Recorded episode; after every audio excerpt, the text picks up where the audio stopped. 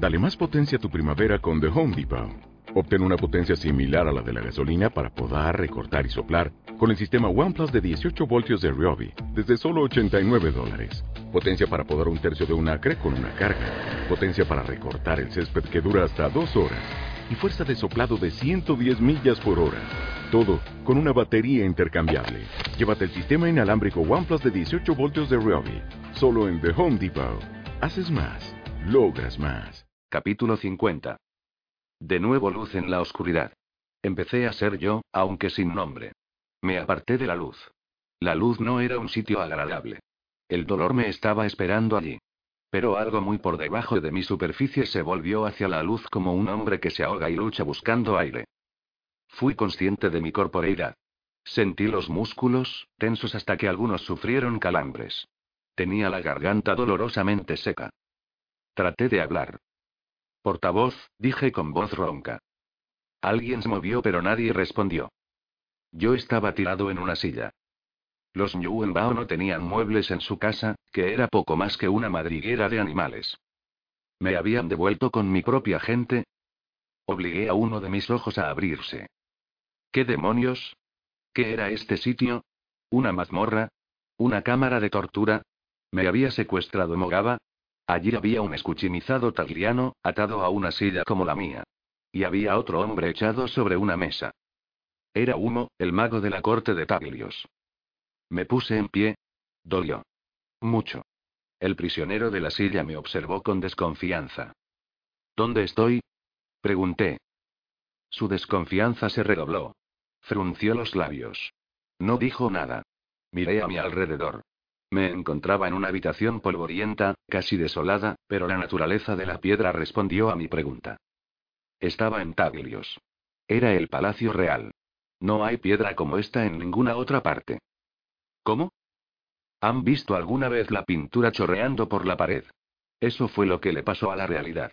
Justo delante de mis ojos corrió, goteó y chorreó. El hombre de la silla chilló. Empezó a temblar. No tengo ni idea de lo que pensó haber visto. Pero la realidad se fue y me encontré en un sitio gris, confuso, lleno de recuerdos de cosas que yo nunca había experimentado ni visto.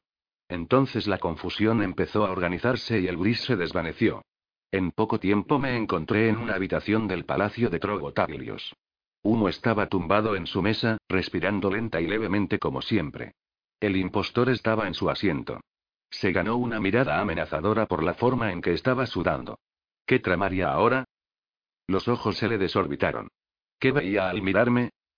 Me levanté, consciente de que debía de estar recuperándome de uno de mis ataques. Pero no había nadie que pudiera haberme sacado de él. ¿Es que no hacían falta matasanos o un ojo para salvarme de las profundidades de la oscuridad? Indicios de recuerdo se agitaron en las profundidades de mi mente. Los cogí y traté desesperadamente de aferrarme a ellos. Algo en una caverna. Una canción de sombra. Despertarse una vez en un pasado remoto, pero aún así solo un momento antes en esta línea temporal. Estaba débil. Estas cosas te debilitan bastante. Y la sed rabiaba en mi interior. Podía hacer algo al respecto. En la mesa junto a la cabeza de uno había una jarra y una copa de metal. Bajo la copa encontré un trozo de papel arrancado de una hoja más grande. Tenía un mensaje escrito con la letra menuda de Matasanos. Ahora no tenemos tiempo de acunarte, Murgen. Si te despiertas por ti mismo, bébete el agua. En la caja hay comida. Un ojo o yo volveremos en cuanto podamos. El trozo provendría posiblemente de algún formulario de intendencia. El viejo odia desperdiciar trozos de papel en blanco. El papel es demasiado valioso. Comprobé la caja de hojalata que había al otro lado de la cabeza de uno. Estaba llena de bollos sin levadura y duros como los que hornea mi suegra, a pesar de nuestras súplicas para que desista. De hecho, una vez examinados de cerca supe que nadie más podía haberlos preparado. Si sobrevivía a esta le iba a dar a Matasanos una buena patada en las pelotas. Postdata. Comprueba las ligaduras del estrangulador. Ya casi se escapa una vez. Así que eso era lo que estaba haciendo cuando me desperté, Quería soltarse para poder asesinarnos a mi colega uno y a mí, y luego salir pitando. Bebí de la jarra. El impostor me miró con un ansia que casi se podía oler. ¿Quieres un sorbito? Pregunté. Pues dime qué está pasando. El hombre no estaba aún dispuesto a vender su alma por un trago de agua. En cuanto me tragué uno de los pedruscos de madre gota sentí cómo me volvían las fuerzas. Vamos a amarrarte bien apretado, le dije a mi acompañante. No queremos que te vayas por ahí y te hagas daño. Me miró fijamente en silencio mientras le ajustaba las ligaduras. No necesitaba hablar para que yo supiera lo que se le estaba pasando por la cabeza. Este es el riesgo que corrías cuando te apuntaste con los malos, le dije. No me lo discutió, pero se negó a admitirlo. Yo estaba equivocado. Yo era el malo porque no estaba implicado con todo mi ser en el esfuerzo para devolver a Kina a este mundo. Le di unas palmaditas en la cabeza. Puede que tengas razón, hermano. Pero espero que no. Venga. Cogí la sábana y volví a cubrirlo con ella, como debía estar. Luego bebí un poco más de agua y me comí parte de un bollo. Cuando empecé a sentirme nervioso decidí volver a mi alojamiento. La percepción era subjetiva de narices, pero me parecía que hacía una eternidad que no veía a mi esposa. En realidad no podían haber pasado más que unas pocas horas. Me perdí. Capítulo 51. Por supuesto que me perdí. Era inevitable. El yo futuro que había en mi interior no recordaba nada más aparte del hecho que me iba a perder e iba a llegar a un sitio al que no estaba intentando ir. De eso me acordé tras darme cuenta de que no tenía ni idea de cómo llegar a alguna parte conocida de Palacio. Me detuve para orientarme. En ese momento tenía bastantes reflejos de recuerdos de otros Murgen de otros tiempos como para fiarme de cualquier recuerdo de cualquier tiempo, aunque no tuviera contexto para fundamentarlo. El recuerdo de perderme traía consigo un regusto a la excitación del descubrimiento inesperado y poderosas connotaciones de dolor. Un eco me dijo que yo no quería volver a encontrar el camino. En alguna parte, mientras seguía tozudamente intentando salir, llegué a un tenebroso pasillo que parecía oler a magia antigua. A unos metros de distancia, una puerta descuajeringada colgaba precariamente de una sola bisagra. El descubrimiento me llamaba. Avancé sin miedo. Una mirada al interior me dijo que había encontrado la biblioteca secreta de Humo, el sitio donde la única copia que quedaba de los primeros anales había sido reunida y sellada para que no hubiera posibilidad de que nosotros, los de la Compañía Negra, la localizáramos. Yo estaba ansioso por leerlos. Pero no había venido a leer. No tenía tiempo de separar el grano de la paja de otro centenar de libros. Tenía que volver con mi familia. Me esforcé con valentía, pero no lo conseguí. Traté de desandar mis pasos mientras la cabeza me daba vueltas. Parecía que iba a tener que esperar con humo hasta que un ojo o el viejo aparecieran. Ellos podrían guiarme con facilidad. Y quizá decirme por qué yo no quería ir, porque esa parte no me venía con claridad a la cabeza. Llegué hasta humo fácilmente, sin confundirme. Había empezado a sospechar que había conjuros entretejidos con esa parte de palacio, para que cualquier intruso que no contara con la bendición de un ojo se perdiera por el laberinto. Puede que todos los pasillos condujeran al mismo destino. O quizá todos se alejaban salvo que uno empezara desde el propio uno. Aquello no me sorprendería, aunque no tenía ni idea de si un ojo poseía la habilidad y el poder necesario para hacerlo. Y tampoco me sorprendería descubrir que se había olvidado de lanzar el hechizo, y por eso no había tomado medidas para que yo pudiera sortearlo. El impostor estaba forcejeando cuando yo llegué, con un paso tan suave que al principio no notó mi presencia. Se quedó helado al verme. Al menos hay que reconocer la determinación del hombre. Me senté en la silla vacía. Esperé. No vino nadie. Parecía que habían pasado horas, pero probablemente no eran más que unos largos minutos. Me levanté y paseé un poco arriba y abajo. Atormenté un ratito al estrangulador, pero aquello me hizo volver a sentirme mal. Lo cubrí y volví a sentarme. Miré fijamente a Humo. Pensé en la compañía negra y en sus tribulaciones. Recordé lo que podía hacer Humo. ¿Por qué no? Solo para matar el tiempo. ¿Pero a dónde ir? ¿Qué ver? ¿Cuándo? ¿Por qué no al gran enemigo de nuevo? Esta vez fue fácil. Pan comido. Como cerrar los ojos y ponerme a soñar. No fui sin cierta reticencia. Estaba pasando demasiado tiempo fuera de este mundo en contra de mi voluntad. ¿Para qué aumentar mi confusión haciéndolo también por gusto? Casi con un chasquido me encontré flotando sobre la fortaleza de Atalaya. Sombra larga el hechicero loco estaba en la cima de una de las altas torres, en medio de la luz reflejada, a menos de tres metros de distancia. Sufrí un leve acceso de pánico. Me estaba mirando directamente. Directamente a través de mí. Tras él, copiándole la postura, estaba mamarracho de Narayan Singh con la niña de Matasanos, la carne mortal de Kina, la hija de la noche, la predestinada a traer el año de los cráneos de los impostores, año que acabaría con el despertar de su diosa. Singh nunca perdía de vista a la niña. Singh era una herramienta peligrosa, pero Sombra Larga necesitaba todos los aliados dispuestos a unirse a él. Y había un buen montón de gente dispuesta a unirse contra la compañía negra. Una figura emergió de una trampilla, que aparentaba estar a oscuras solo debido a la intensidad de la luz que rodeaba al mago loco. El hombre era alto, con piel de ébano, ágil como una pantera. Ninguna ira me tocó porque las emociones palidecen en el dominio de humo, aunque se tratara de Mogaba, el más peligroso de los generales del maestro de las sombras. Sospecho que Sombra Larga apreciaba a Mogaba menos por su habilidad que por el hecho de que podía fiarse de él. Mogaba no tiene sitio a dónde ir. La compañía se interpone en todas sus rutas de huida.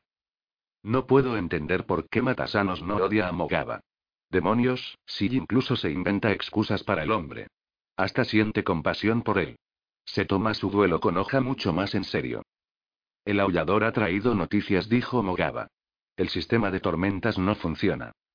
Sombra larga grunó. Lo he visto. Mis sombras pequeñas siguen funcionando. Recuerdo haber predicho que se darían cuenta rápido. ¿Alguna idea de cómo la mujer Senjak ha podido recuperar sus poderes cuando, por la propia naturaleza de esas cosas, debería estar a merced de cualquiera que conozca su nombre verdadero? Me dio la sensación de que en realidad quería saber cómo el aullador había sobrevivido a una dama con sus poderes restaurados y su antiguo y pérfido conocimiento intacto. Sombra larga veía el mundo a través de unas lentes hechas de paranoia. Yo también me lo pregunté, lo de los poderes de la dama. Matasanos suponía que tenía algo que ver con haber cruzado el Ecuador. Aquello no sonaba plausible. Ni un ojo ni Goblin se atrevían a emitir una hipótesis. La dama se negaba a hablar de ello. Yo no tenía ni idea de qué creer. Nadie insistía. Nadie que quisiera caerle bien a alguien como la dama. La dama puede ponerse muy desagradable si no le caes bien. Ni idea, dijo Mogaba. Yo de eso no entiendo. Había muchas cosas de las que Mogaba no entendía, entre ellas los idiomas nativos de la región. Se comunicaba con sombra larga en su mejorado pero todavía imperfecto tarliano. Quizás sea cambiando el nombre. ¿Eso podía hacerse? Me di cuenta de que el comentario era un intento de Mogaba de hacer una broma. Pero Sombra Larga empezó a darle vueltas como si fuera posible de alguna forma subjetiva. El momento pasó. Sombra Larga miró a Singh. ¿Por qué estás aquí, impostor? ¿En qué maquinación te ha metido ahora el aullador? Mogaba respondió por Narayan. La compañía negra los sorprendió en su arboleda sagrada y mató a todo el mundo excepto a la niña y a él.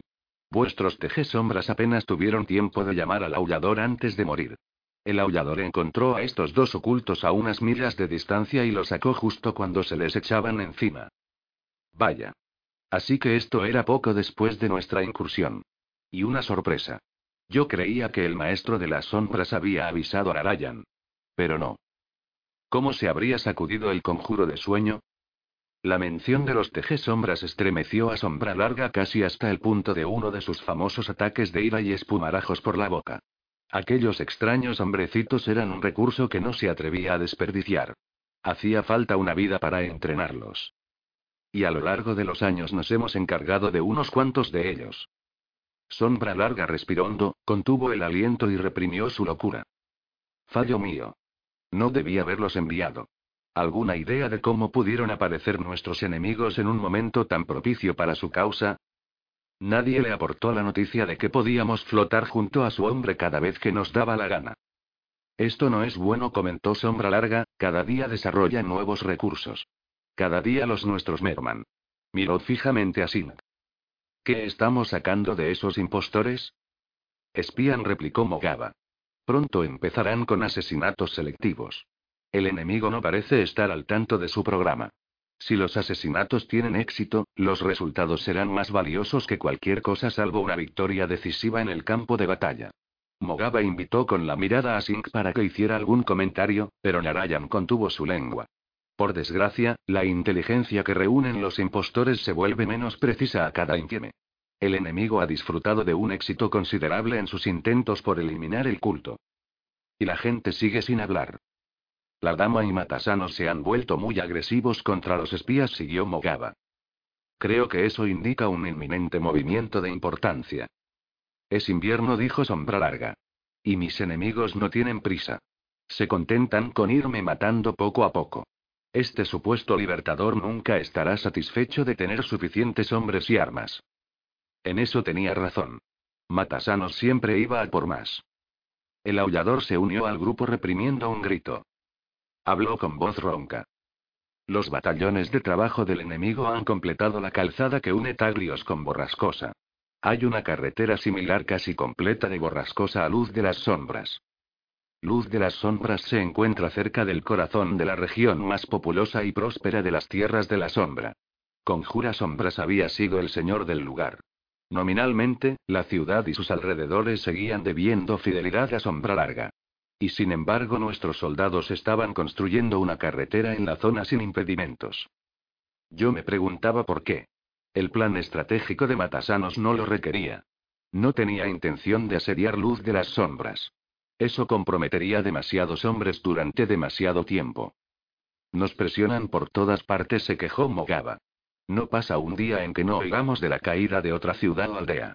En muchos sitios los lugareños ya no oponen resistencia. Y sería una estupidez suponer que Matasanos y la dama respetarán la estación. Sombra Larga volvió su horripilante máscara hacia Mogaba, que se estremeció. ¿Has hecho algo para dificultarles el sostenimiento de una campaña de envergadura, general? Un ejército debe subsistir sobre el terreno si se aventura demasiado lejos de casa. No se puede llevar suficiente comida y forraje para mantenerlo durante un tiempo significativo. Muy poco. Mogaba no demostró ni un gramo de arrepentimiento. Tengo mis órdenes, y mis enemigos saben qué órdenes son. ¿Qué? Ahora Sombra Larga se estaba picando. Esperan que me mantenga quieto. Mogaba señaló a Singh, que asintió con reticencia. Su estrategia presupone que yo defenderé un punto fijo. Debido a que vuestras órdenes me constriñen a hacer eso, ellos dispersan sus fuerzas y atacan por todas partes. Hoja no puede mellar el filo de su espada solo. Las aldeas no resisten porque la gente sabe que no recibirá ayuda. Yo podría derrotar contundentemente a esos tontos en poco tiempo, si nuestra estrategia diera un giro. No lo creo, pensé yo, flotando allí satisfecho con el conocimiento de que teníamos a uno. No. Sombra larga obligó a su temblorosa carne a mirar al sur. Observó fijamente la llanura de piedra reluciente. Solo discutiremos los asuntos militares en privado, general. El aullador emitió un horrible alarido teñido de burla. Sink prácticamente se arrojó por la trampilla. Su desprecio por el maestro de las sombras era evidente para todos excepto para el propio Sombra Larga, aunque lo más posible es que a Sombra Larga no le hubiera importado. Para el maestro de las sombras, el estrangulador era poco más que una termita útil. En su mente ninguno de nosotros éramos más que insectos molestos. La niña se fue rápido. Miró a Sombra Larga con frialdad. Sus ojos parecían viejos y perversos como el mismo tiempo. Ciertamente era una cosita que daba miedo. Me pregunté qué pensaría el viejo cuando la viera. O siquiera si se atrevería a mirarla. Creen que no sé lo que hago, dijo Sombra Larga. Mis soldados están desperdiciados donde están, contestó Mogaba. Están perdiendo el temple. Puede que tengas razón. Pero para atacar en cualquier dirección tendrás que abandonar la protección que yo puedo proporcionarte. Sin mis camaradas perdidos mi alcance ya no es el de antes. Te enfrentarás a su hechicería sin la mía para respaldarte. Mogaba grunó. Miró a la llanura reluciente. ¿Crees que soy un cobarde por temer eso, general? Yo evalúo el peligro. Admito el valor de vuestra protección. Pero de todas formas hay mucho que yo podría hacer. A Hoja se le ha permitido actuar a escala limitada y ha logrado grandes cosas. Con certeza ha demostrado repetidamente cómo se derrumban los tablianos si se ataca su punto débil. ¿Confías en Hoja? Más que en los demás. No tiene otro sitio a donde ir, igual que yo. Pero yo no confío en nadie por completo. Y en nuestros aliados menos que en los demás. Ni el aullador ni el impostor se nos han unido porque simpaticen con nuestra causa. Pues sí. Aparentemente divertido, Sombra Larga pareció relajarse. Debo explicarme, general. La sorpresa de Mogaba me dijo que este era un acontecimiento extraordinario. No estoy encerrado aquí debido a la llanura.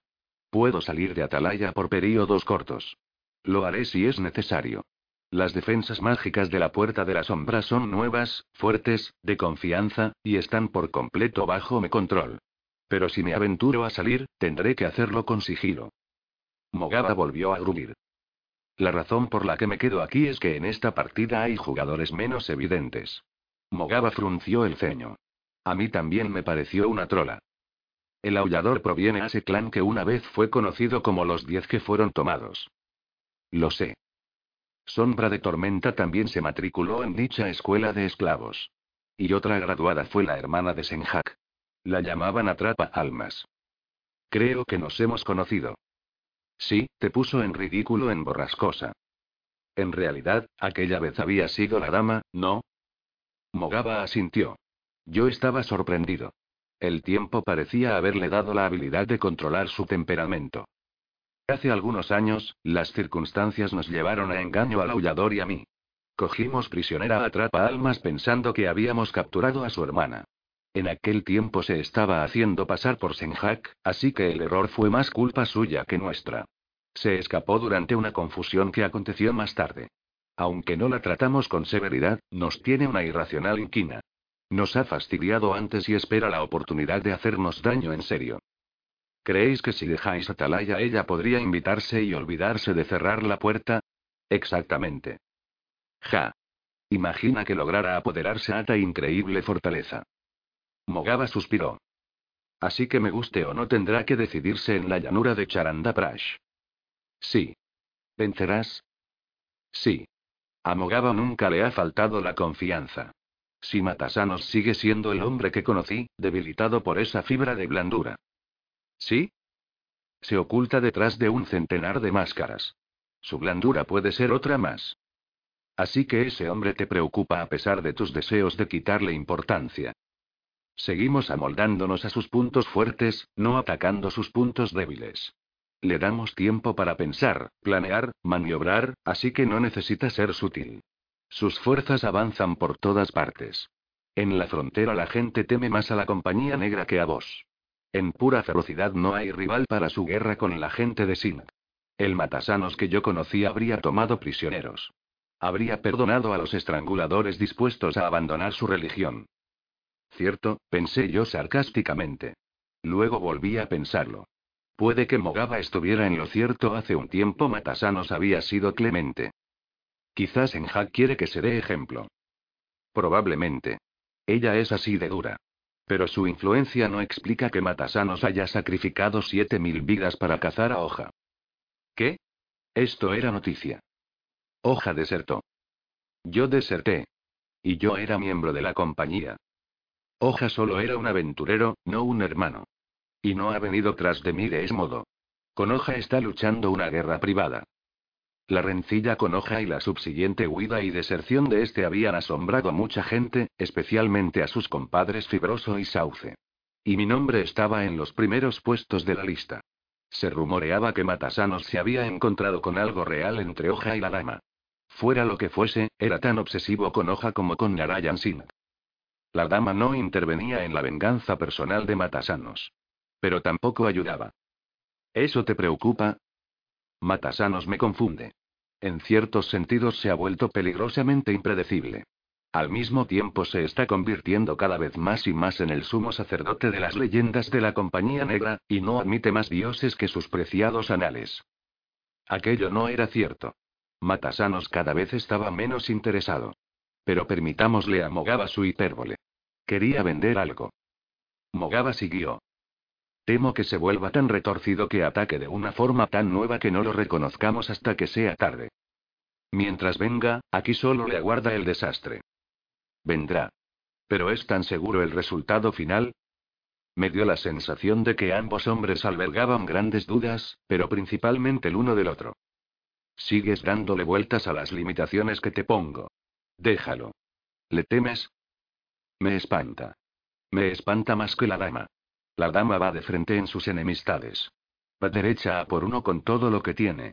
Matasanos está decidido a marearte para que mires en otra dirección mientras te clava un cuchillo en la espalda.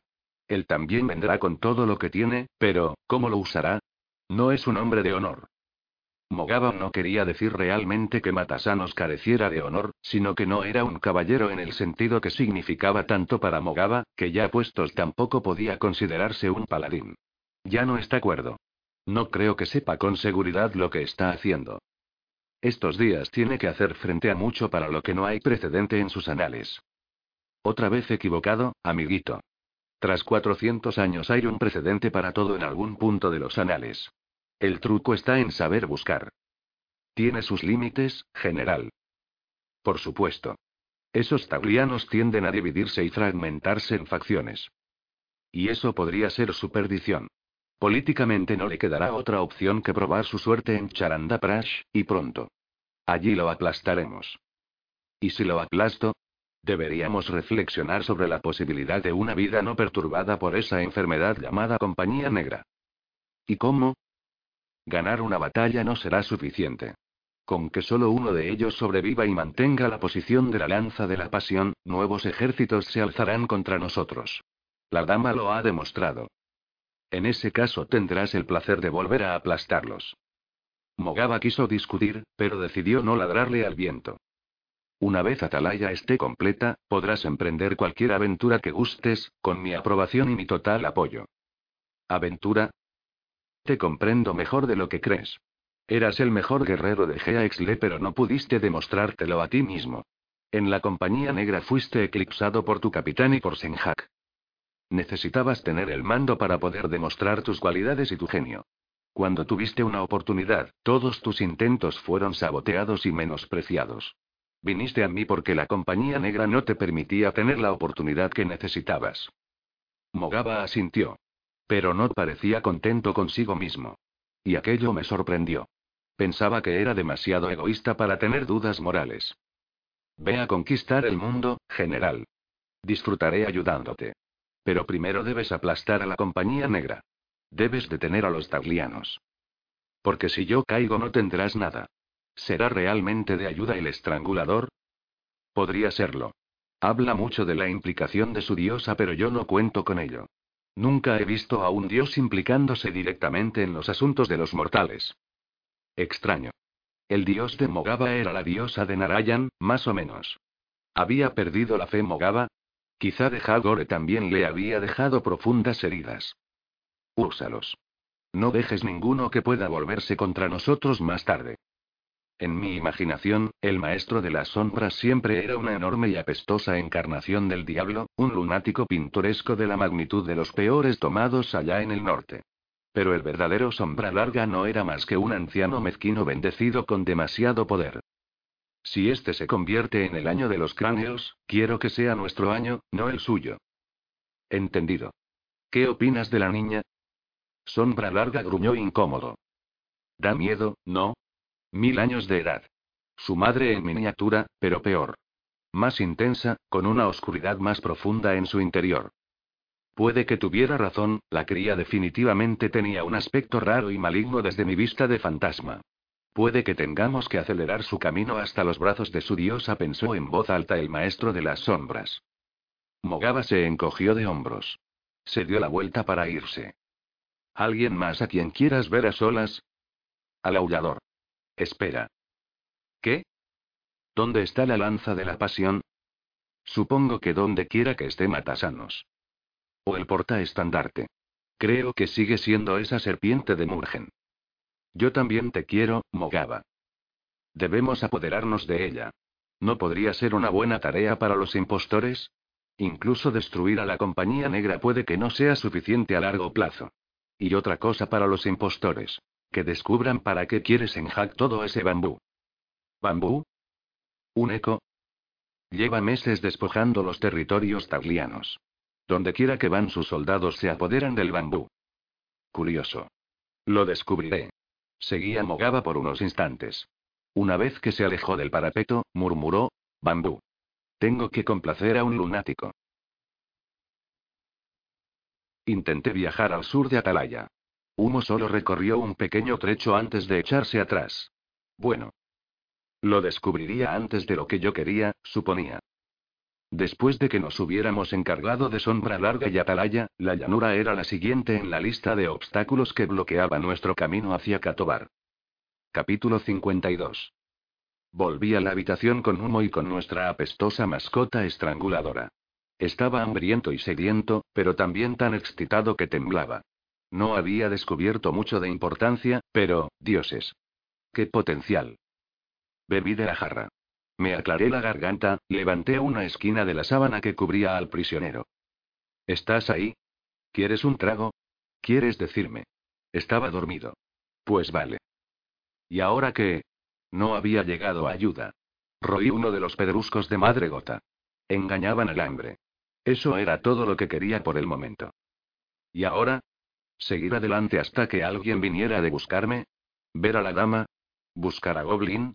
¿Cazar a hoja? ¿Qué tal buscar el esconderijo de atrapa almas? Tenía que estar ahí fuera, en alguna parte, aunque últimamente no nos habíamos cruzado con ella. Ningún lugar estaba libre de cuervos si la compañía estaba cerca. Atrapa almas es paciente. Ese es su rasgo más terrible. Me sentí como un niño en una tienda de caramelos. Decidí buscar a Atrapa Almas. Actualmente era el misterio más antiguo que continuaba. Uno saltó enseguida, pero se quedó atascado. Su alma, su cao lo que fuera, se fue poniendo más agitada a medida que yo insistía. Vale. De todas formas, siempre ha sido demasiado problemática para mi gusto. Busquemos a la tonta de su hermana. La dama no intimidaba a uno para nada. La encontré en la ciudadela de Dejagore, en la sala de reuniones, junto a cuatro hombres. Inclinada sobre un mapa. Las fronteras marcadas estaban muy al sur de Dejagore. Había fronteras anteriores señaladas y marcadas con una fecha. Necesitaba un mapa nuevo. El suyo viejo estaba muy usado. Había ganado demasiadas escaramuzas. La dama es una belleza incluso recién salida del campo de batalla, parece demasiado joven para matasanos, aunque es muchísimo más vieja que un ojo. Un ojo nunca ha logrado dominar la hechicería rejuvenecedora. Dos de los acompañantes de la dama eran hombres de la compañía, Nar de Geaxle ansiosos por demostrarle al mundo que Mogaba y sus traidores eran mutantes, y que nunca volvería a verse gente de su calaña. Yo no me lo tragaba. Y tampoco la dama ni el viejo. Estábamos seguros de que Mogaba había dejado a alguien atrás. Matasanos me dijo una vez. Espera a que alguien empiece a señalar con el dedo. Ese será el traidor. El tercer hombre era el Pravindradra, el príncipe reinante de Taglios. Era tan anodino, para ser tagliano, como puede serlo un hombre sin dejar de respirar. Había pasado los últimos cuatro años aprendiendo el arte de la guerra. Ahora estaba al mando de una división completa, el ala derecha del ejército de campaña. La dama y el viejo se habían esforzado por enredarlo en su maquinaria de guerra para que tuviera un interés personal en ella. El último hombre era el improbable Sauce Swan. Cuando me concentré en el humo se puso nervioso, lo que me demostró que la conciencia de uno existía al menos parcialmente en otro plano. Sauce y él se llevaban como el perro y el gato. Actualmente Swan es el capitán del destacamento de la Guardia Real desplegado en Dejagore. Swan lleva el pelo pajizo más largo que la media melena de la dama. A veces se hace trenzas, pero en ese momento lo llevaba en una cola de caballo. El de la dama también estaba recogido en una coleta. Normalmente se lo deja suelto. Cuando puede lo mantiene cepillado y limpio. Soldado por accidente, Swan no quería ser un héroe. Su guardia existía fuera del ejército y funcionaba principalmente como policía militar. Él y ellos debían su lealtad directamente al príncipe y su hermana. El aullador ha dejado de atacar a las avanzadillas, dijo la dama. Dijiste que no era estúpido, contestó Swan. Me acerqué demasiado cuando se me escapó. Eso le ha metido el miedo en el cuerpo. Nuestras incursiones deben de resultarles preocupantes, comentó uno de los NAR. Me resultan preocupantes a mí, y sí. Y yo las ordené. La dama sufrió un escalofrío momentáneo. Son efectivas. Más allá de toda duda. ¿Pero las aprobaría el libertador? preguntó el príncipe. La sonrisa de la dama reveló unos resplandecientes dientes blancos que eran casi demasiado perfectos. Había dominado pronto la hechicería cosmética. No las aprueba. Definitivamente. Pero no interferirá. Yo soy la que está aquí, y actúo basándome en mi propia experiencia. ¿Lanzará sombra larga a contra nosotros? preguntó el príncipe. Los brigadieres Nar se tensaron. Mogaba los avergonzaba grandemente por haber dejado que el orgullo y la vanidad lo apartaran de los ancestrales ideales de los Nar. Por no mencionar el hecho de que en la lucha iba a ser un verdadero demonio. ¿Se han cogido prisioneros allí abajo? preguntó Swan. Sí. Y lo que saben cabría en una brizna de paja y quedaría sitio para el nido de una cigüeña. Allí abajo los mandos no se sientan al fuego a compartir secretos con la tropa. Swan la miró fijamente mientras la mirada de ella se dirigía a otra parte. Él veía a una mujer de un metro sesenta y cinco, ojos azules y 50 kilos perfectamente repartidos. Era alta para esa parte del mundo. Tenía aspecto de estar a punto de cumplir 20 años. Aquella vieja magia negra. Swan era transparente. La dama es fría, dura, decidida y más mortífera que una espada con voluntad propia, pero parece que estos tipos no pueden hacer nada por evitarlo. Empezó con el viejo, pero el desfile sigue. La calentura le salió cara a hoja. A pesar de lo que pueda haber pasado con Hoja, estoy convencido de que la dama es la mujer del capitán por completo. Fuera lo que fuese lo que pasó, Matasano se lo tomó muy a pecho. Hizo que un buen hombre se pasara al enemigo y él mismo se volvió tan frío como la dama. La mitad del tiempo, Matasanos es un dios viviente de la guerra, tan feroz que cuando ladra hasta el príncipe y la radisa dan un respingo. En voz alta, la dama se preguntó cuál sería el objetivo que esperaban conseguir las incursiones del aullador. Swan soltó la respuesta de Cangilón. Quería ir eliminando miembros de la compañía negra. Es obvio. ¿Eso crees? preguntó la dama. ¿No habrá algo más? Uno de los nar contestó. Mogaba no se pondría a prueba contra hombres inferiores. Sombra Larga podría intentar eliminarlos para manipular mejor las obsesiones de Mogaba. O puede que esté tratando de provocar la batalla definitiva a base de convertirse en un incordio constante. El príncipe asintió para sí. Ahora era él quien observaba a la dama con aquel brillo en los ojos. ¿Cuál es la atracción fatal del mal? Quizá quiere atraer a Matasanos al frente. ¿Cuántas veces a lo largo de los siglos había estado la dama así, a punto de desencadenar el fuego y la espada? Necesitamos acercar este cuartel general a la acción, dijo ella. El retraso en las comunicaciones se ha vuelto inaceptable. Swan, acércame ese mapa de ahí. Swan cogió un mapa de una mesilla lateral atestada de parafernalia mística. Su cautela indicó que sabía poco de aquello y pretendía que siguiera siendo así. El mapa representaba el lejano sur. Había un gran espacio en blanco a la izquierda etiquetado como Shindaikus, que era un desierto. Más allá del borde inferior del desierto había otro espacio en blanco etiquetado como océano.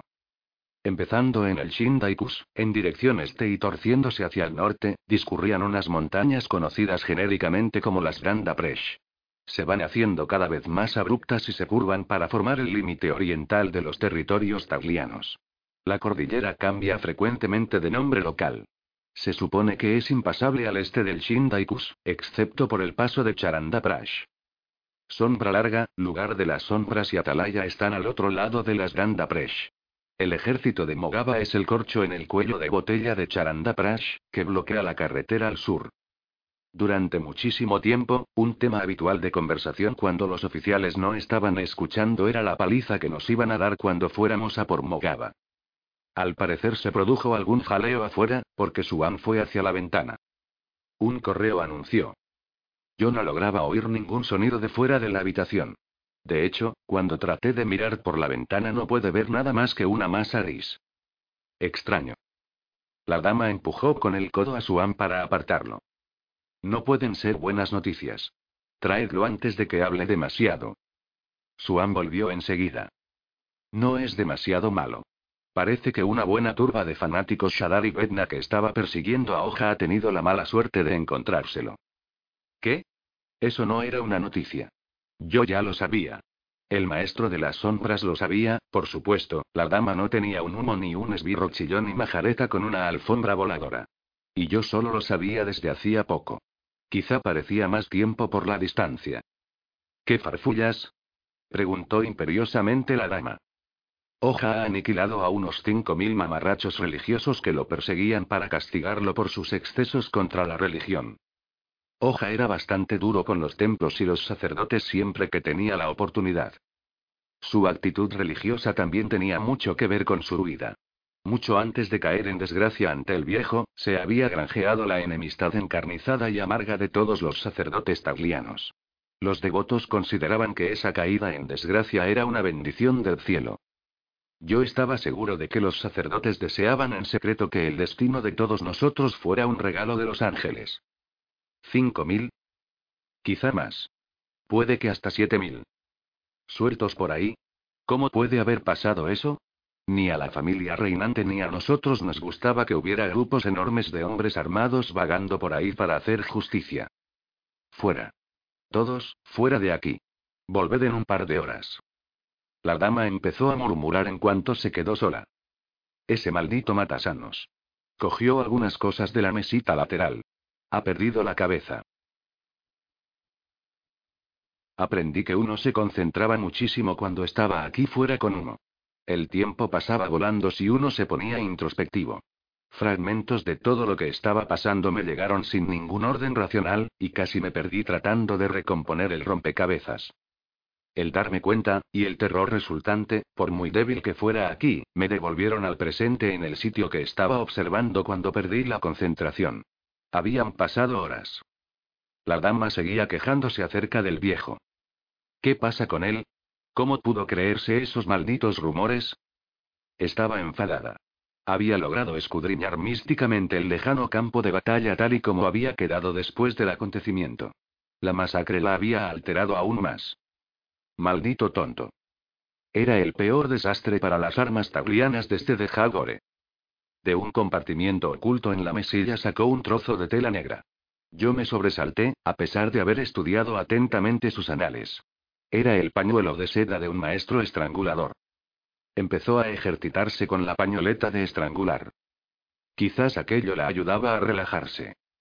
Estaba molesta porque la habían dejado al margen de algo. Normalmente solía ser la compañera del capitán. Ya te vas dando cuenta, mujer, pensé yo. Últimamente está dejando fuera a todo el mundo. El pañuelo de la dama se movía como el rayo. Era buena. Me pregunté si aún habría alguna conexión con Kina. Temía Matasanos que la hubiera. No se los llamaba impostores por nada. Se tranquilizó. Hizo llamar a su estado mayor. Una vez que se reunieron, les dijo. Ha habido supervivientes de la batalla. Algunos siguen allí enterrando a los muertos. Traedme unos cuantos. Capítulo 53. Matasanos no fue a la habitación oculta. Ni un ojo, ni siquiera la radisa para atormentar al prisionero. Nadie me despertó. Yo volví casi sin darme cuenta, quizá invocado por mi cuerpo.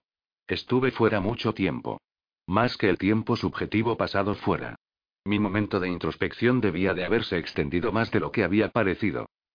El estómago me rugía. Pero los pedruscos horneados de madre gota se habían acabado. El estrangulador había vuelto a sacudirse la tela de encima. Me miraba con los ojos desorbitados. Tuve la sensación de que el tipo había estado a punto de hacer algo que a mí no me habría gustado. Descubrí que había logrado soltar una mano. Niño malo. Di un buen trago de la jarra de agua y volví a mirarlo. Luego traté de decidir si arriesgarme al laberinto una vez más, en un esfuerzo por conseguir algo más del letal pienso de madre gota, o quedarme y echarle otro vistazo al ancho mundo a través de los ojos de humo mientras esperaba la ayuda. Agua. Lo siento, compañero. Creo que no. A menos que quieras contarme lo que planean tus amiguitos. El vientre volvió a rugirme.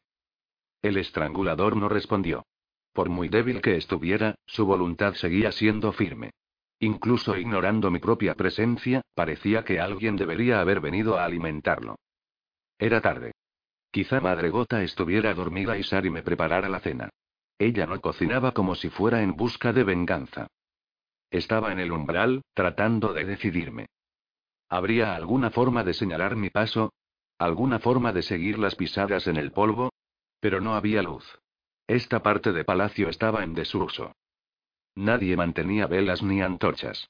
La lámpara que había en la habitación tras de mí sería la única luz disponible. A menos que esperara hasta el amanecer, cuando la luz se filtraría a través de grietas aquí y allá, y por las diminutas ventanas. Volví la vista hacia la lámpara. Llevaba bastante tiempo ardiendo. No había venido nadie a recargarla. Tendría que rellenarla antes de hacer otra cosa. Se produjo un sonido metálico lejos, muy lejos, cien esquinas y muchos pasillos abandonados más allá. Me heló hasta los huesos, a pesar del calor y la humedad naturales de Taglios. Agua. Cállate. Encontré un tarro de aceite de lámpara. Trabajé con la cabeza inclinada. El sonido metálico no se repitió. No había vuelto a cubrir al estrangulador. Cuando lo miré, descubrí su rostro cadavérico fijo en una sonrisa de oreja a oreja. Era la sonrisa de la muerte. Salí de allí a toda prisa, derramando aceite. Me perdía otra vez. Enseguida. Capítulo 54. Perderse en el palacio no era motivo de pánico, así que no me asusté. Aunque tengo que confesar cierto nivel de frustración. Se podría pensar que la situación era susceptible de la aplicación del sentido común. Yo por lo menos lo pensaba. Una buena regla era no entrar en ningún pasillo más polvoriento que el que yo estaba usando. Otra era evitar los aparentes atajos religiosamente. Nunca conducían a ningún sitio al que yo quisiera ir. Y lo más importante, no ceder a la emoción ni a la frustración. El palacio es el único sitio del mundo donde puedes atravesar una puerta y encontrarte en otra planta. Lo descubrí por las malas. Y no se debía a ninguna clase de magia élfica. Se debía a que el sitio era un conglomerado de eras y eras de añadidos construidos sobre un terreno muy desnivelado. Mi ansiedad llegó al punto en que decidí seguir lo que me pareció la ruta de los tontos. Decidí bajar a la planta baja, buscar uno de los miles de poternas de palacio, que solo pueden abrirse desde dentro, y salir a la calle.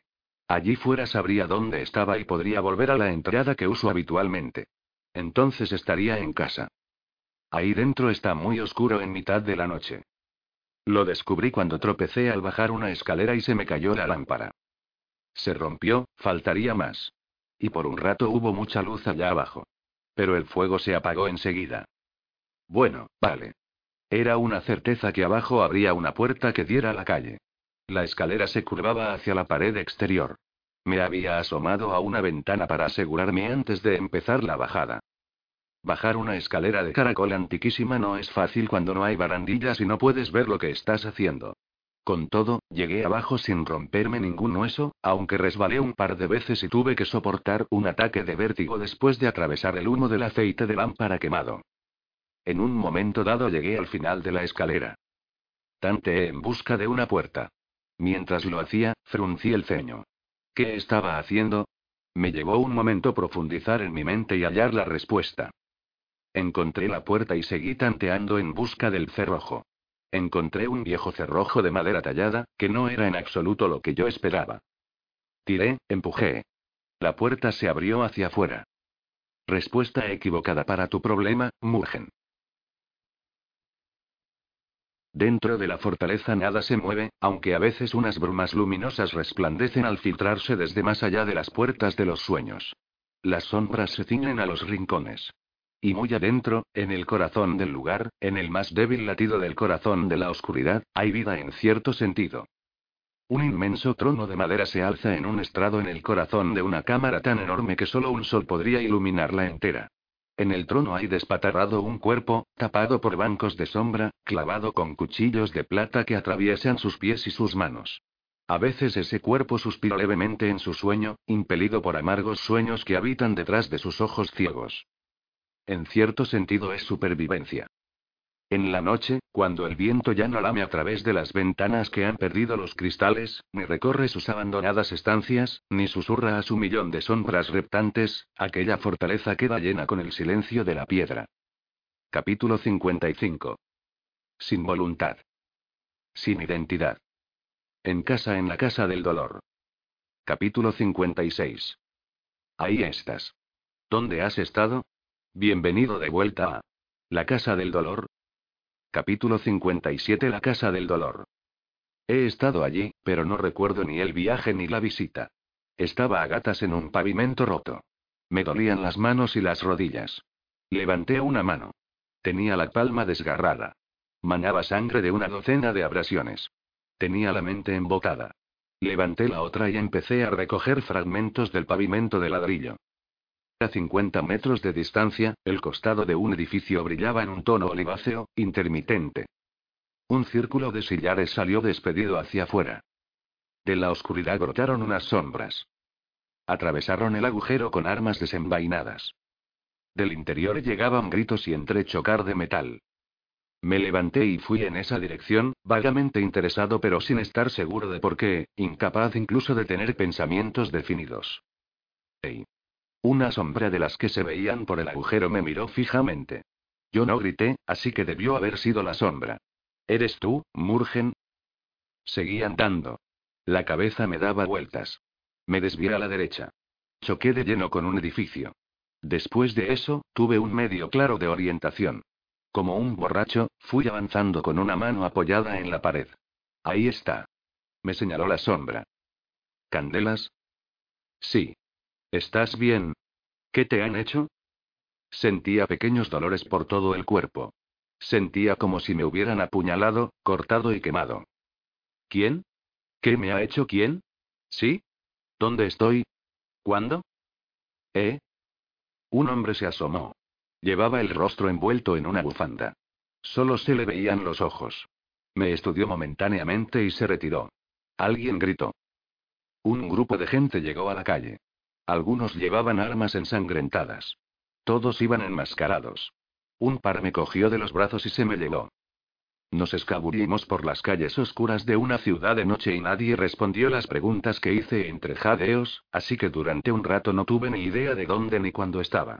Entonces cruzamos un espacio abierto desde el que vislumbré la ciudadela de Dejagore. Aquello respondió mis preguntas más inmediatas.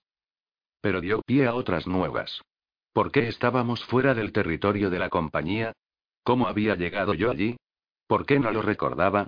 Lo último que recordaba era estar sentado con Kidam, deseando en secreto a su nieta. Los hombres que me acompañaban se quitaron embozos y máscaras. Eran de la compañía. Más el tío Dog y un par de Nyuenbao. Nos metimos en un callejón que conducía a territorio Nyuenbao. Un poco más lento Jade.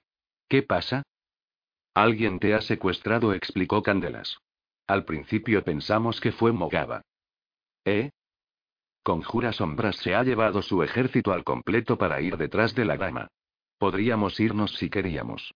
Pensamos que había decidido tomarte como rehén. Yo no creía que Sombras se hubiera ido. Tío Dog. Lo último que recuerdo es estar bebiéndote con el portavoz. Empezaste a actuar de forma extraña, soldado de piedra. Grumi.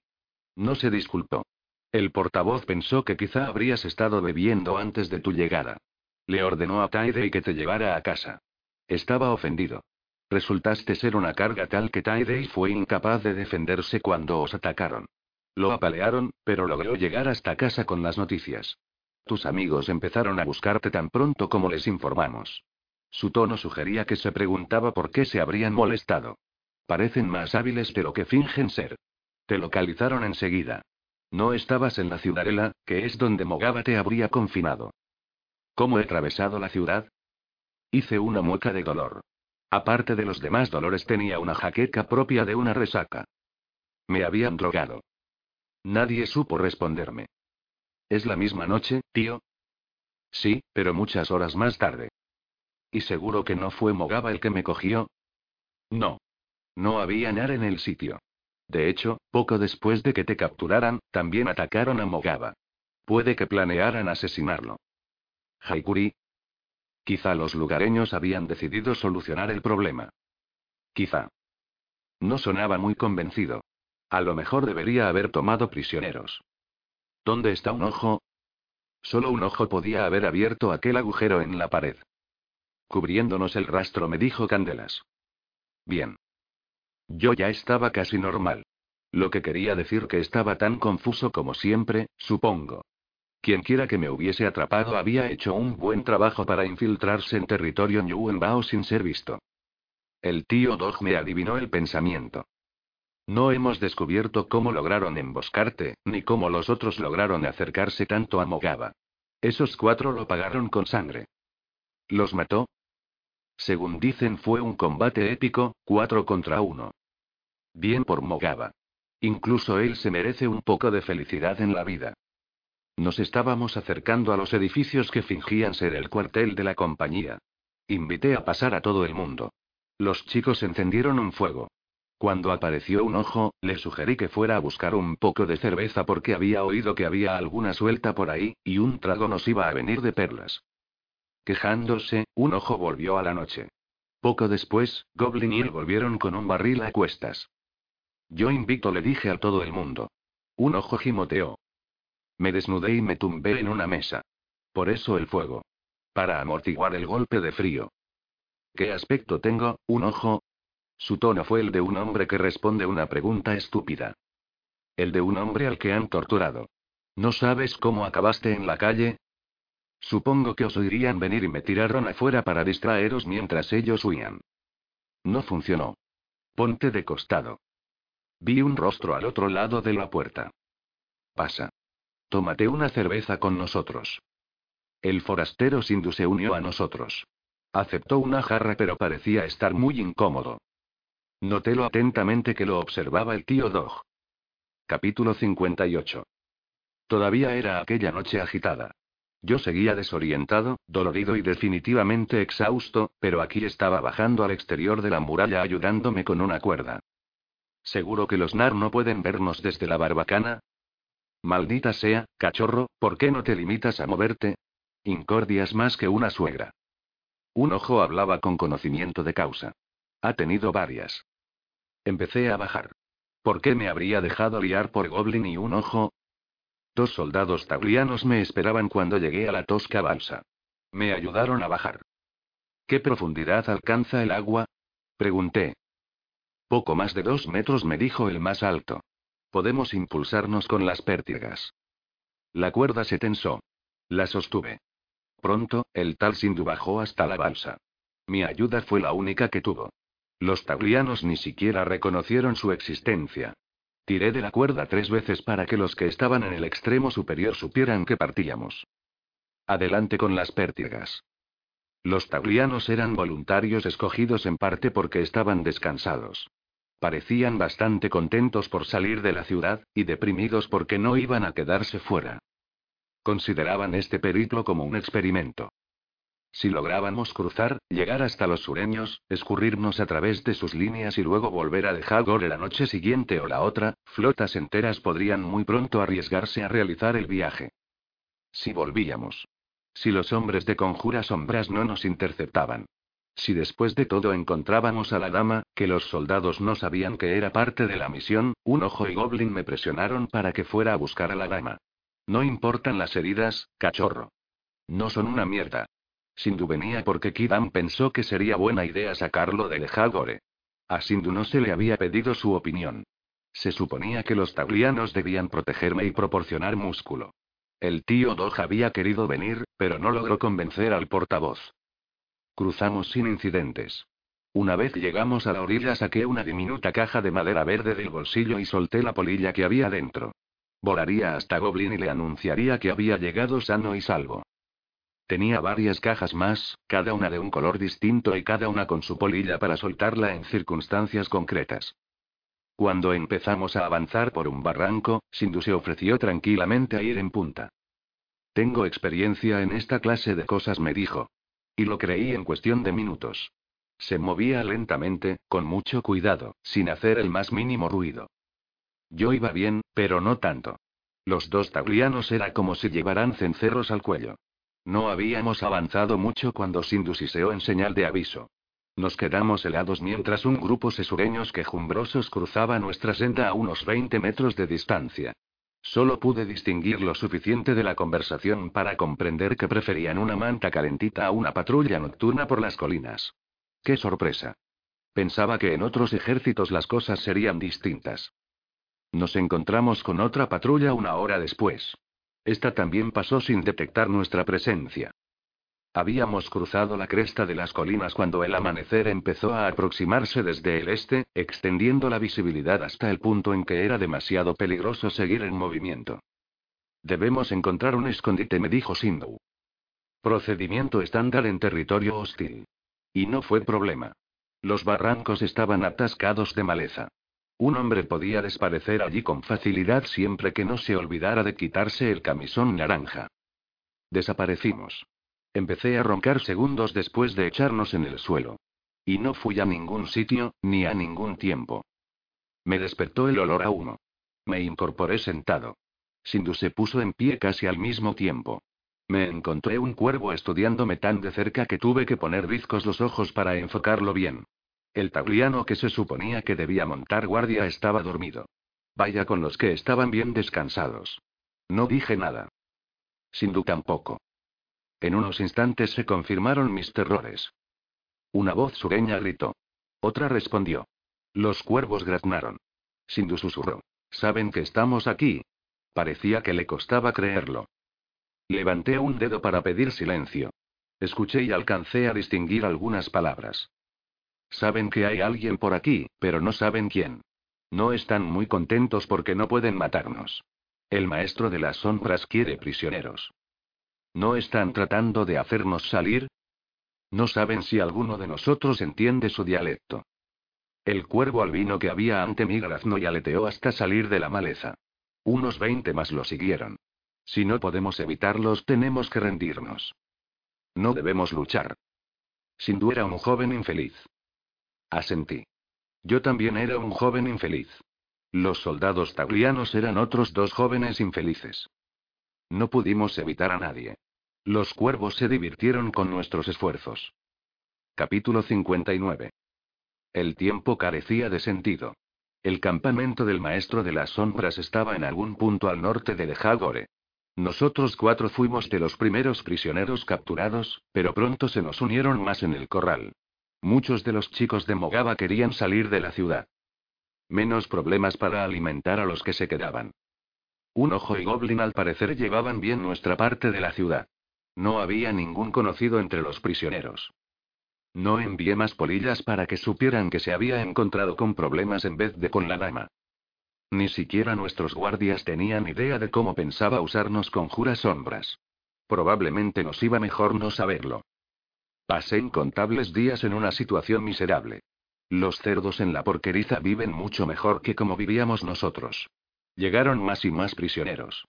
La comida era deleznable. Tras unas cuantas, todo el mundo cogió diarrea. No teníamos evacuación de residuos, ni siquiera una mala zanja. No nos dejaban excavarla nosotros.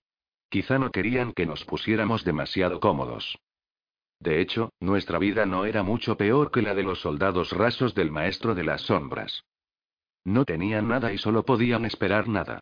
Se solazaban con una abultada tasa de deserciones, a pesar de la reputación del maestro de las sombras. Odiaban a conjuras sombras por llevarlos a aquel estado. Y pagaban su ira con nosotros. No sé cuánto tiempo estuvimos allí. Perdí la noción. Estaba demasiado ocupado tratando de morirme de disentería. Solo me di cuenta un día de una repentina ausencia de cuervos. Estaba tan acostumbrado a tener cuervos alrededor que solo los noté cuando no estuvieron allí. Me desmayé y me recuperé. Sufrí varios de mis ataques. Ahora eran más frecuentes y me dejaban emocionalmente agotado. La diarrea agotaba físicamente. Si al menos pudiera dormir un poco. Sindhu me despertó. Me aparté de su contacto. Era asombrosamente frío y vagamente reptiliano. Yo era el único hombre del corral que conocía, así que intentaba ser mi amigo. Yo estaba dispuesto a apañarme sin un amigo. Me ofreció una taza de agua. Era una taza de latón bastante bonita. ¿De dónde la había sacado? Bebe me dijo. Es agua limpia. A nuestro alrededor había prisioneros tirados en el barro, temblando en su sueño febril. Algunos chillaban. Va a pasar algo. ¿Qué? He sentido el hálito de la diosa. Por un instante olí algo que no era el hedor del vómito, los cuerpos sin lavar o muertos, o los charcos de mierda líquida. A susurró Sindhu. Ya está sucediendo. Miré hacia donde me señalaba. Aquello que estaba sucediendo lo hacía dentro de la gran tienda que pertenecía al maestro de las sombras. Luces de extraños colores destellaban y parpadeaban. Quizá está preparando algo especial para alguien. A lo mejor había localizado a la dama. Sintu resopló. Parecía encontrarse a sus anchas en estas condiciones. Aquello duró bastante tiempo, pero no atrajo la atención. Empecé a sospechar. Todavía tenía sobre mí la custodia contra hechizos de sueño de Goblin. Y sí. Me arrastré hasta la cerca del corral. Cuando nadie me hizo retroceder de un golpe con el asta de una lanza estuve seguro. El campamento estaba bajo los efectos de un hechizo. El agua de Sindhu me dio fuerzas rápidamente y puso mi cerebro a funcionar. Se me ocurrió que, si no había nadie inclinado a detenerme, aquel podía ser el momento perfecto para abandonar la hospitalidad del maestro de las sombras. Empecé a escurrirme entre dos postes de la cerca. Mi estómago gruñó en señal de protesta. Lo ignoré. Sindhu me agarró del brazo. Su presa era férrea. Espera, dijo. Esperé. ¿Qué demonios? Ese era uno de mis brazos favoritos, y no deseaba privarme de su compañía. La luna fue ascendiendo. Un gran huevo escalfado naranja en el oeste. Sindhu siguió agarrándome y mirando fijamente a la gran tienda.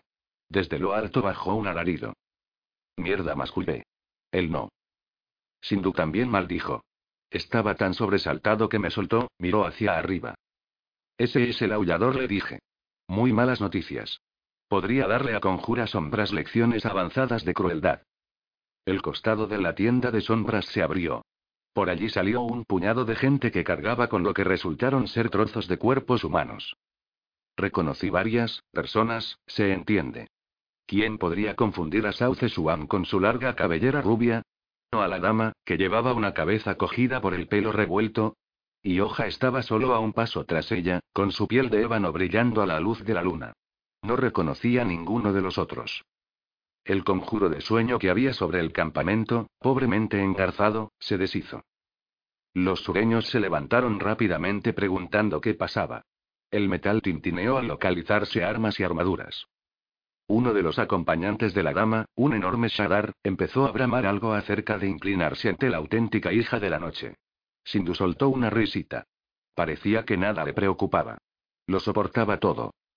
Ya no me tenía cogido, pero yo ni tenía la fuerza ni sentía la inclinación de ir a ninguna parte. Capítulo 60. Lo lograron, la dama y su maldita banda de locos. La audacia funciona. Se infiltraron en el campamento y asesinaron a conjuras sombras, y cuando se vieron atrapados convencieron a los sureños de que todo estaba escrito en el destino y por ello no debían hacer nada. No pude ser testigo de aquella conversión masiva. Mis tripas contradijeron mis deseos de observar.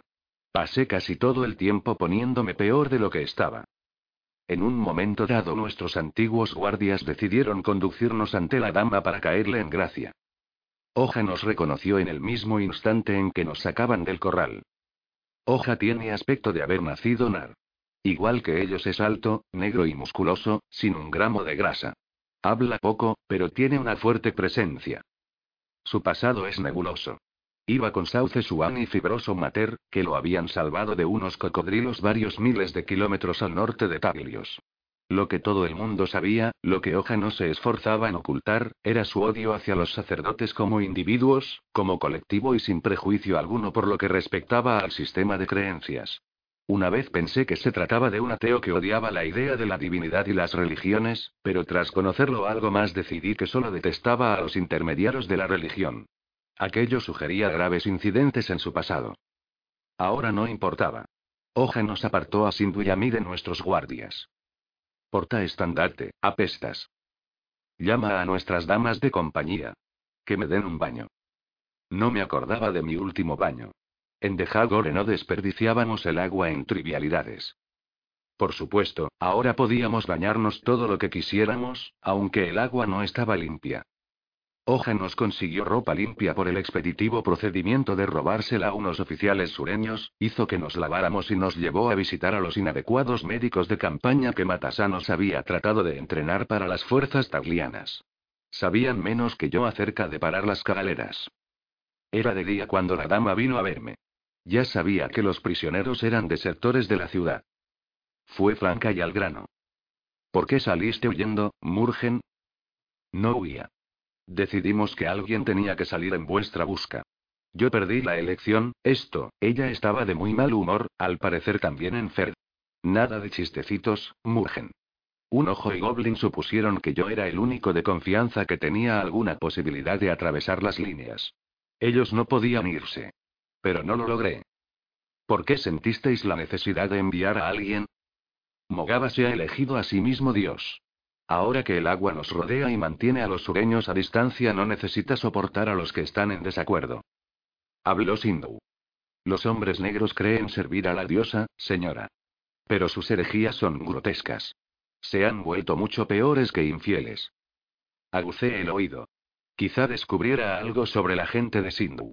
Se la tenía guardada. Todavía no había encontrado ninguna prueba que sugiriera que no habían sido ellos los que me habían secuestrado y habían intentado asesinar a Mogaba. Con todo, no lograba imaginarme por qué se habrían molestado. Sindhu y la dama hablaron.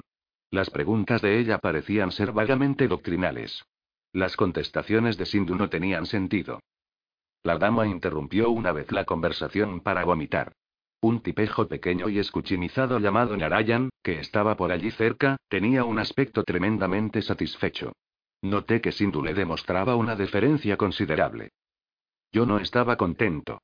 Lo poco que sabía de su culto me aseguraba que no los quería como influencia de mis capitanes. La entrevista acabó. Los compinches de hoja se me llevaron. Me quedé con su animater, lo que significaba que durante un tiempo tendría alguien con quien hablar en un idioma razonable, pero pronto me sentí olvidado. ¿Qué hacemos? Le pregunté a Suan. No lo sé. Fibroso y yo nos limitamos a seguir a su señoría mientras fingimos que no la espiamos en nombre de la radisa. ¿Fingís? Ser espía no sirve de mucho si todo el mundo sabe que lo eres, ¿no? En cualquier caso, Fibroso es el que se encarga de estar preocupado. Él es el que hace manitas con la mujer. ¿Quieres decir que no es un rumor malintencionado? ¿Realmente está liado con la radisa? Difícil de creer, ¿no? El rostro de ella es como, eh, fibroso. ¿Dónde están las cartas? Tenemos aquí un pichón que cree que sabe jugar al tonk. ¿Qué creo? Swan, si te enfrentas a mí vas a pensar que yo he inventado el juego. Mater era un individuo anodino de altura media y pelo color jengibre, que solo destacaba porque era blanco en una tierra donde solo las mujeres de los arenés, a las que mantenían encerradas fuera del alcance del sol desde su nacimiento, tenían la tez clara. ¿Otra vez se ha pasado sauce de bocachas? preguntó Mater. Posiblemente. Yo soy un profesional del tonk. Demonios, si no eres un jugador de primera te echan de la compañía. Mater se encogió de hombros. Entonces a ver si pones a Sauce en su sitio. Tomad. Id barajando, voy a ver si el gran general Hoja quiere unirse. Eso lo quitaría de la vista de la dama, protestó Swan. Parecía que por aquí había ciertos malos sentimientos. Mater le mostró una sonrisa sarcástica que confirmó mis sospechas. ¿Qué pasa con ella? Pregunté. Todo hombre que se le acerca más de cinco minutos empieza a flotar en el aire con la lengua fuera y a chocarse con las cosas. Pero yo he estado años cerca de ella. Puedo ver que tiene de todo en su sitio y muy bien puesto, pero no creo que pudiera excitarme aunque ya no fuera la dama ni estuviera casada con el viejo. No es que aquello fuera literalmente cierto. Ni siquiera se habían molestado en formular los votos. Suan barajó. Corta. Corté. Siempre corto. Un ojo me lo enseñó. ¿Realmente sientes eso? Me preguntó Swan. Tío, en cuanto se me acerca pierdo la cabeza. Y ahora es viuda, así que... No creo. ¿Qué? No es viuda. Matasanos sigue vivo. Mierda. Mala suerte. ¿Quieres amañarle la mano a Fibroso? Que parezca que tiene una jugada ganadora y luego nos lo ventilamos. Tan pronto negué con la cabeza, quiso saber por qué pensaba yo que Matasanos estaba vivo. Evité dar una respuesta concreta los pocos momentos que tardó Mater en volver. Hoja está demasiado ocupado buscando un ángulo que usar mientras está cerca de la magia. ¿Me has vuelto a amañar la mano, Sauce? No. Y yo me lo creo. Recogemos y volvemos a repartir. La historia de mi vida me lamenté. Mirad. Tenía dos ases, una pareja de doses y un tres. Una jugada ganadora, casi imposible de derrotar. Y natural, sin ayuda. No importa, dijo Suan con ironía.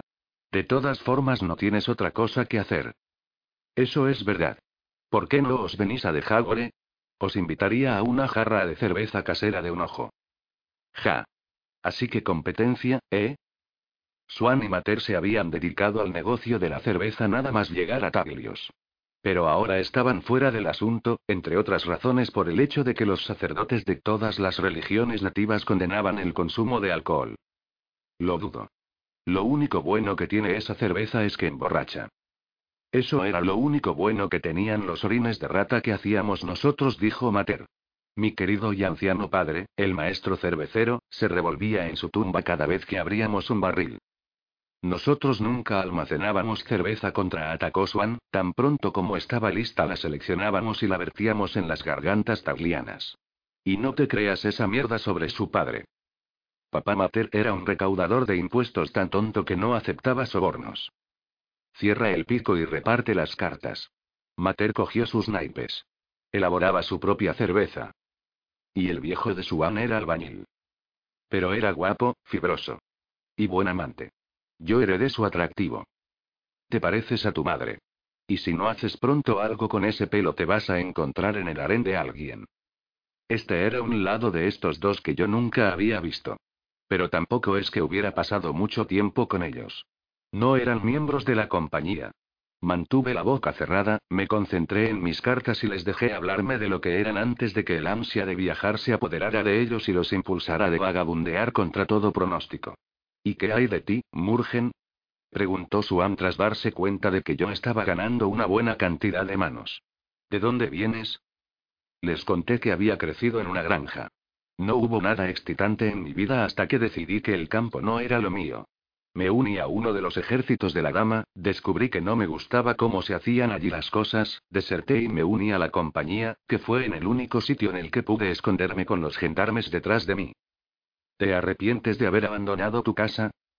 preguntó Mater. Todos y cada uno de los malditos días, Mater. Todos y cada uno.